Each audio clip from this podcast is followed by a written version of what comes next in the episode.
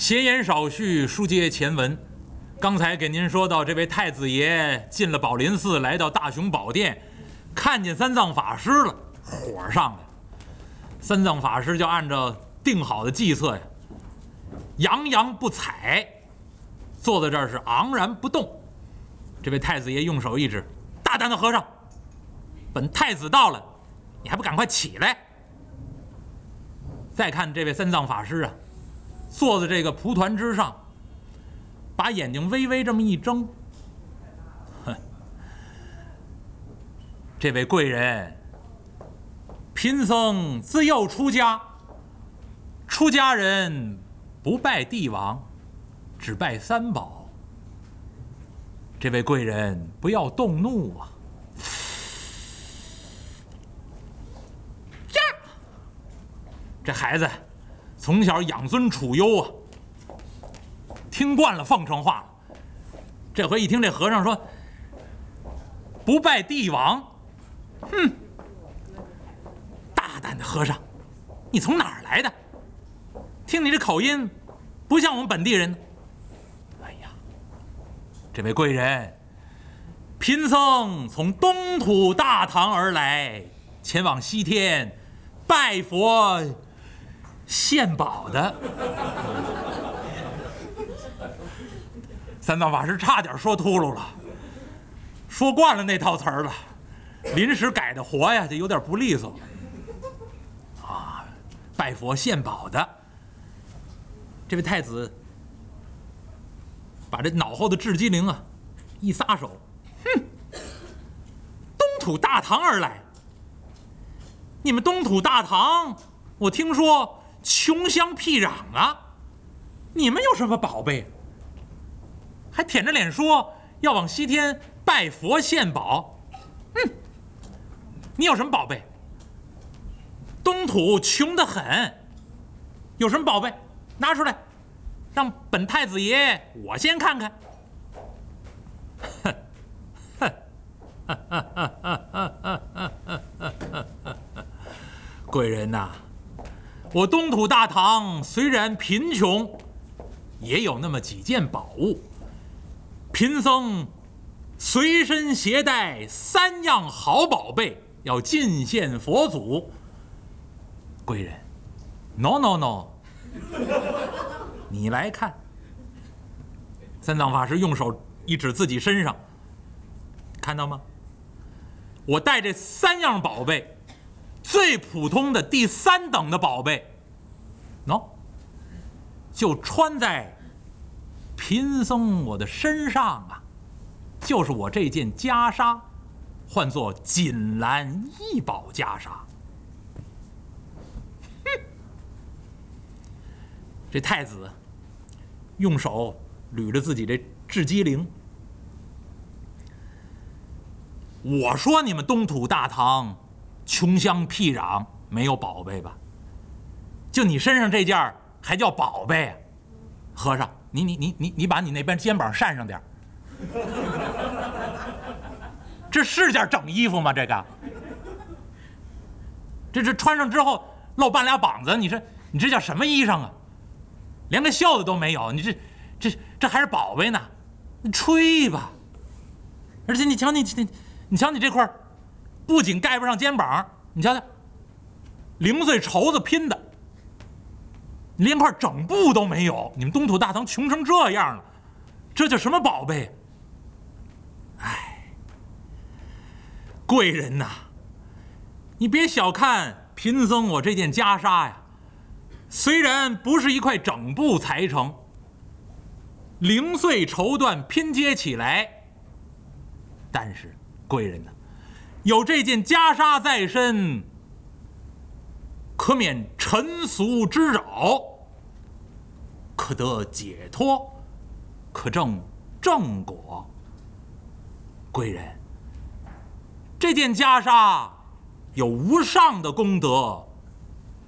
世人不能尽晓。贵人呐，你听说龙族吗？啊，我知道。那龙族有一大烦恼，常被金翅鸟所吞食，倘若有任何一个龙族能得此袈裟一丝一缕披于身上，那金翅鸟都不敢吞吃于他。贵人，这袈裟的功德一时说不尽呐。列位，出家人身上穿着袈裟，标志断俗、出家、修行了，这是一个重要的标志。你出家人剃了光头，穿上了法服，表示您和世俗人不一样了。尤其是剃了光头，因为这个剃光头啊，现现实当中也有。对吧？那我前一阵我也剃过光头，若干年前。我为什么说今年我最大的心愿呢？就是把《西游记》能够说完。《西游记》呢，前前后后前半部分、后半部分两部分的这个视频呢，我都留下。那如果这两部分都说完了，在今年真能完成心愿，尤其今年又是猴年，我赶上一马月，猴年马月，我就把《西游记》完成了。那这是一个有现实意义的事情。那我把这个猴子书呢，在猴年。了结，而且呢，这个所有的视频呢，我希望呢，呃，能够能够出出来，那那出版出来呢，呃，甭管用什么手段吧，那个那个出出来之后呢，诸位朋友要是捧场，嗯，您弄一套回家呢，您您翻着玩哈，您自己在电脑里头或者电视里面您看看这视频，您不用一回一回挨着听，您就挑几回，您就能发现鄙人尤其是后半部分《西游记》，那，您就看到无敌发型的变化。我从一百回的时候开始说的那个后半部分《西游记》，剃的光头，啊，刚长一点小茬儿，啊，头发越来越长，越来越长，后来改梳辫子，啊，啊，现在我又改成这样了，啊，所以您就看见有那个看视频的，您就有有这个好处，您看见活人啊，尤其我这头头上头发有各种变化，我当初也剃过光头，那剃了光头的不见得都是出家人，那那有人就没头发，那怎么办呢？对吧？那天生些发量减少了，像鄙人现在这个，我当初年轻的时候也是一头乌黑的秀发啊，那现在不行了。那这个这个男人躲不去的一个关卡就在这儿呢。那这个后来我想呢，有一年我就把头发都剃光了啊，包括有很多说书的啊，其实都掉头发啊，这个也剃光头，剃了光头不见得是出家人。那但是有一个重要的标志，就是您身上穿上法服了，那穿上袈裟了。这是您和世俗人一个区别，当然现在也不同了。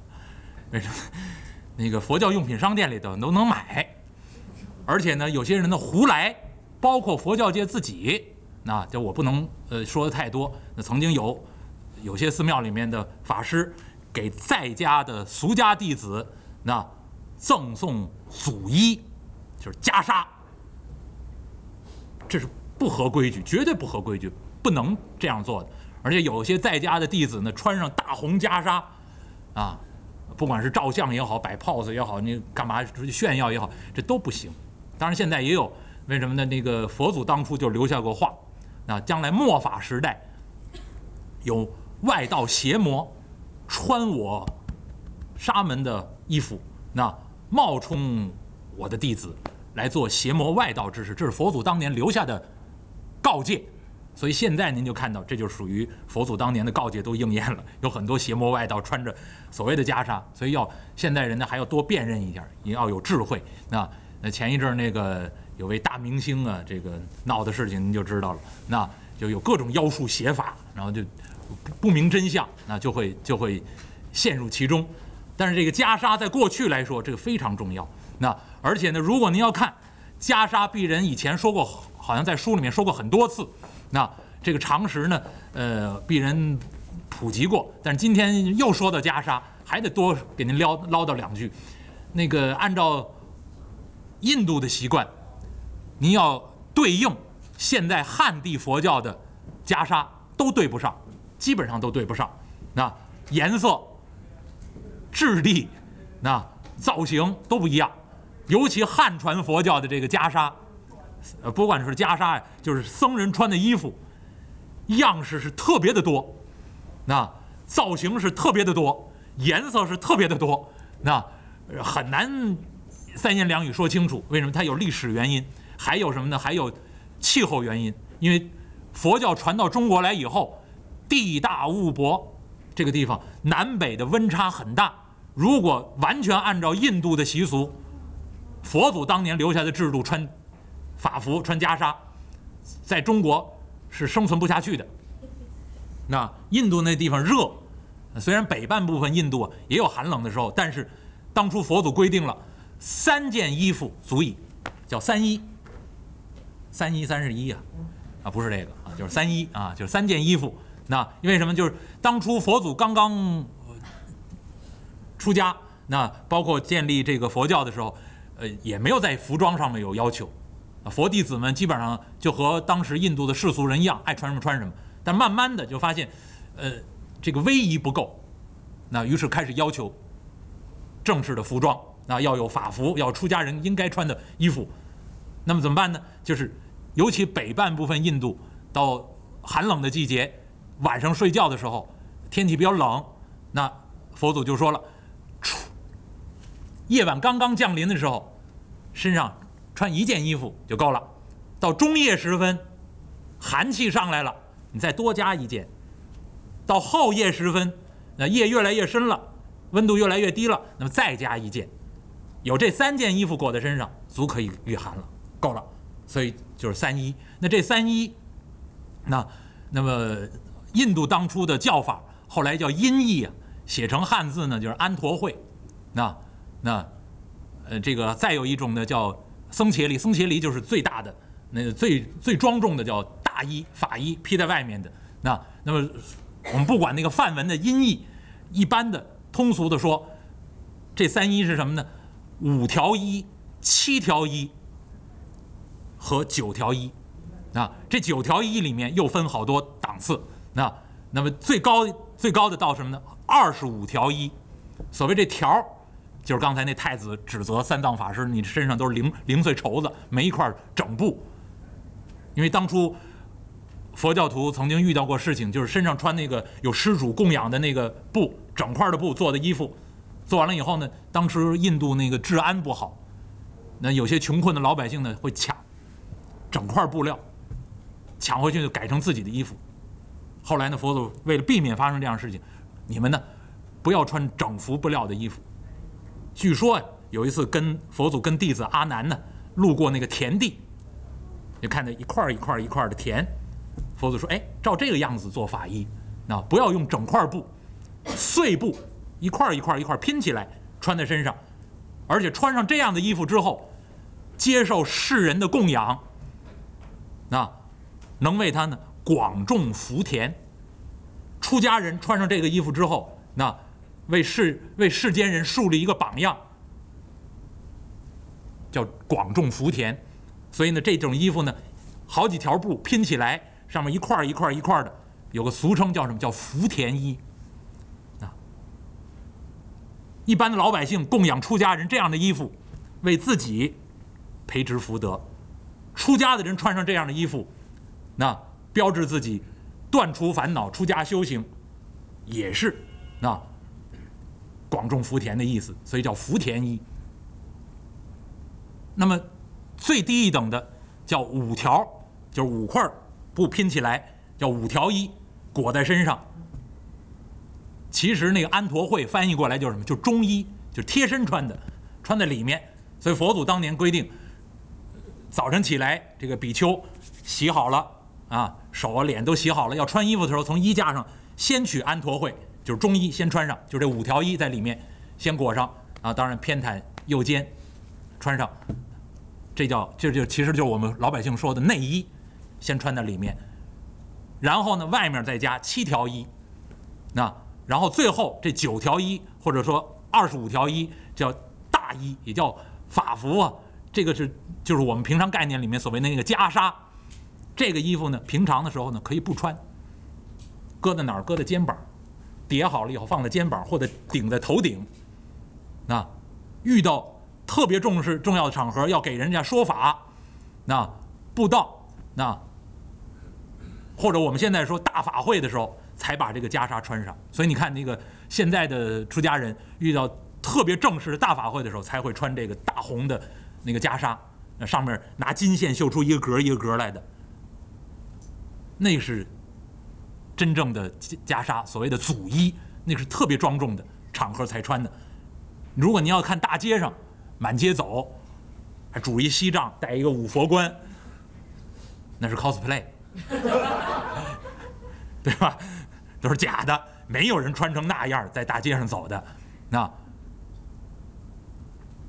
那么以前我也说过，包括穿那个汉地僧人穿那个海青，就是大袖子的衣服，那个在汉地来说，那也是比较庄重的衣服。面见长老，那或者是呃佛教的一些仪式的时候，才会穿那样的海青，穿成宽大的袖子，就是汉服那种那斜襟的，那那样的衣服走在大街上的，也都是假僧人，都是都是不懂规矩的。那那么当初佛祖规定就这三件，五条一、七条一、九条一足够了，叫三一。可是后来发生变化了，为什么呢？